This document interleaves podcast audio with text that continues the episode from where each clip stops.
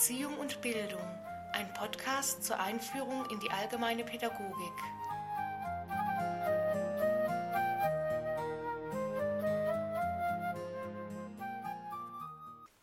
Meine Damen und Herren, herzlich willkommen zum Podcast Erziehung und Bildung zur Einführung in die allgemeine Pädagogik.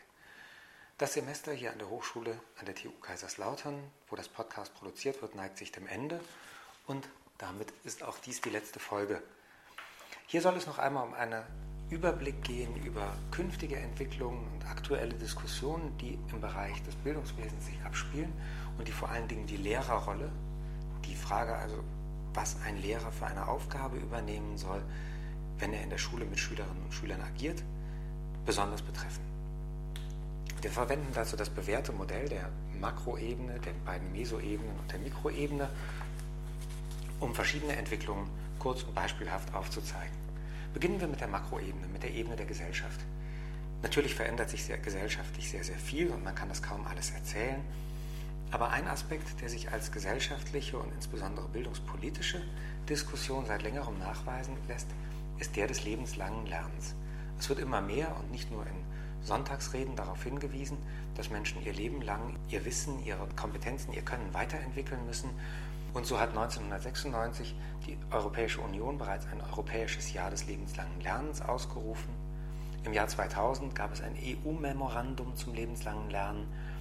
Im gleichen Jahr die Lissabon-Deklaration, die Entscheidung also unter anderem oder die Zielformulierung, dass Europa innerhalb der Jahre bis 2010 der größte und wichtigste wissensbasierte Wirtschaftsraum der Welt werden solle. Und 2010 ist damit, also dieses Jahr rückt ja schon nahe, auch ein Ziel gesetzt, was sehr viel mit lebenslangem Lernen und mit Bildung zu tun hat.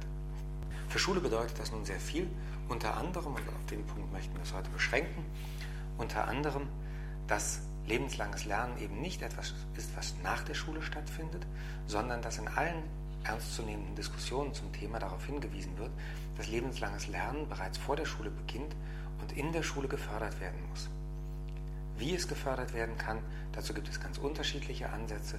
Wichtig scheint hier herauszuarbeiten, angehende Lehrerinnen und Lehrer haben die Aufgabe, Schüler in einer Haltung zu unterstützen, zu bestätigen und diese Haltung auch zu entwickeln, die Lernen als eine kontinuierliche Handlung sehen, die lebensbegleitend eben immer stattfinden muss. Auf der zweiten Ebene, der Mesoebene, der Institution, soll es um Schulentwicklung gehen.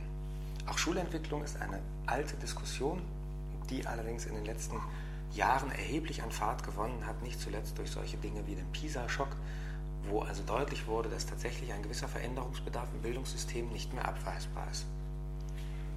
Zur Entwicklung von Schulen gibt es mehrere generelle Perspektiven. Ich möchte vier aufzählen. Erstens, Schulentwicklung als Unterrichtsentwicklung hat zum Kern, dass Unterricht verändern muss und dass sich dann auch Schule entwickelt, dass Unterricht beispielsweise demokratischer werden müsste. Schulentwicklung als Öffnung der Schule zweitens vertritt die Vorstellung, dass Schule sich dann entwickelt, wenn sie sich gesellschaftlichen Gruppierungen, Institutionen, Organisationen gegenüber öffnet, wenn also die Schule zum Beispiel in die Gemeinde geht und in der Gemeinde bestimmte Dinge tut. Und umgekehrt die Schule sich auch gegenüber der Außenwelt öffnet, in die Schule einlädt. Drittens, Schulentwicklung als Personalentwicklung. Bei dieser Vorstellung stehen die Lehrenden im Mittelpunkt und Schule soll entwickelt werden, indem das Personal anders, natürlich besser, qualifiziert und in seinen Entwicklungen unterstützt wird. Beispielsweise durch Reformen der Lehrerbildung, aber auch durch veränderte Konzepte von Weiterbildung, kooperative Arbeitsformen und vieles mehr. Viertens Schulentwicklung als institutionelle Veränderung.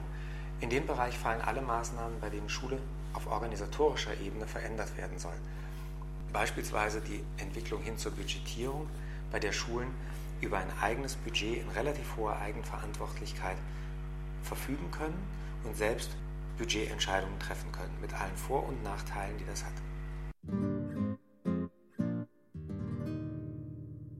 Kommen wir zur dritten Ebene, der Ebene der Interaktion.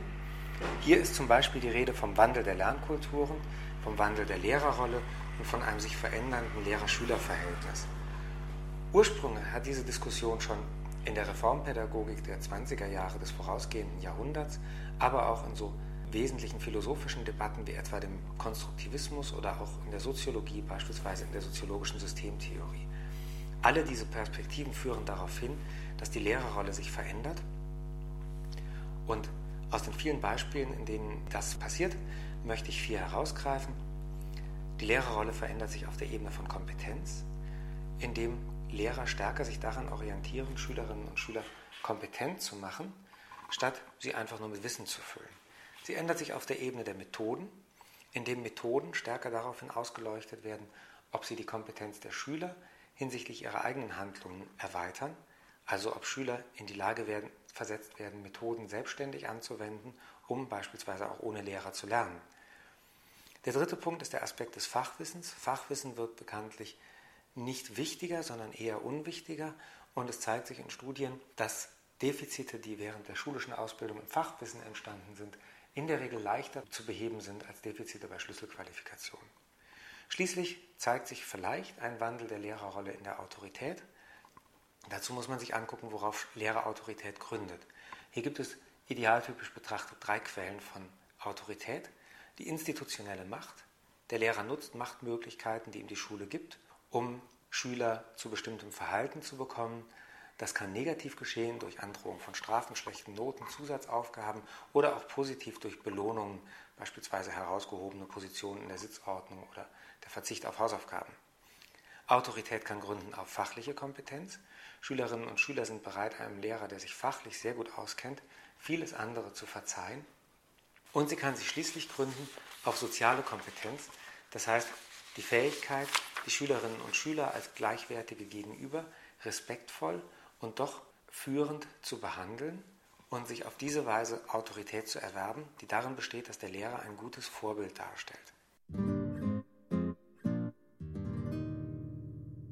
Schließlich kommen wir kurz zur Mikroebene, die die Frage stellt, was beim Einzelnen im Rahmen von Lernprozessen eigentlich stattfindet und auch die Entwicklungen, die dort sich ergeben haben, Einfluss auf die Lehrerrolle. Beispielsweise der Konstruktivismus, der als Lerntheorie gegenwärtig große Bedeutung hat und zum Ausdruck bringt, dass Lernprozesse viel weniger steuerbar sind und viel weniger in der Hand des Lehrenden liegen, als man teilweise angenommen hat.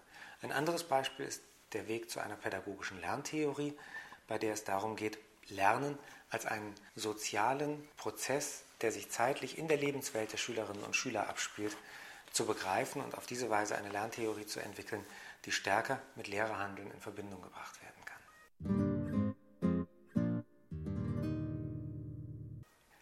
Mit diesem kurzen Durchgang möchte ich dieses Podcast abschließen und weil es das letzte ist, werden diesmal auch keine Fragen gestellt. Ich bedanke mich bei allen, die zugehört haben, dafür, dass sie dabei waren und wünsche alles Gute.